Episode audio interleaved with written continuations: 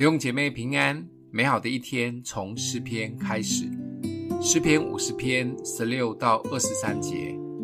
但神对恶人说：“你怎敢传说我的律例，口中提到我的约呢？其实你恨恶管教，将我的言语丢在背后。你见了盗贼，就乐意与他同伙，又与行奸淫的人一同有份。你口认说恶言。”你舌编造诡诈，你作者毁谤你的兄弟，残毁你亲母的儿子。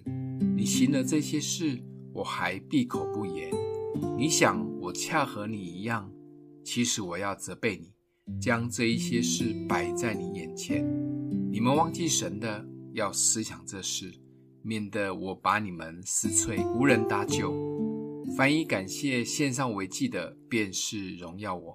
那按正路而行的，我必使他得着我的救恩。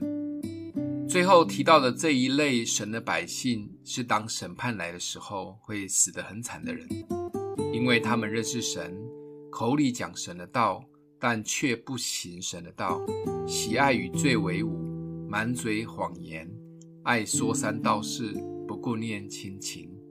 也有人说是假冒伪善，说一套做一套的人。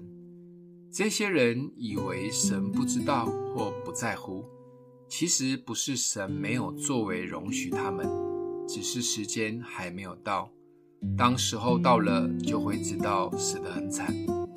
神的儿女们，不要轻忽我们所领受的大救恩，不要忘记神是无所不在、无所不知的神。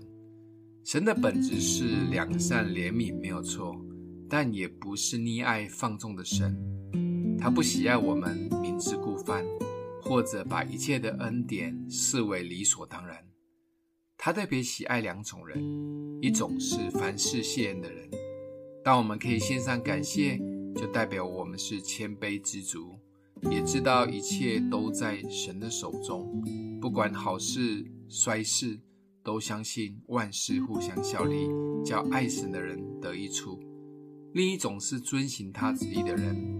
他期待我们更认识他，知道他喜悦的事，且乐意去做他喜悦的事。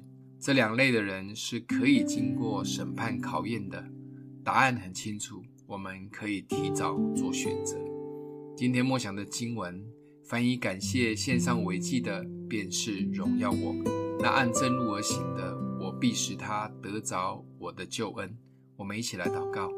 爱我们的父，求主帮助我们在地上的日子过警醒的生活，遵行你的旨意，讨你的喜悦，为每一天献上感恩。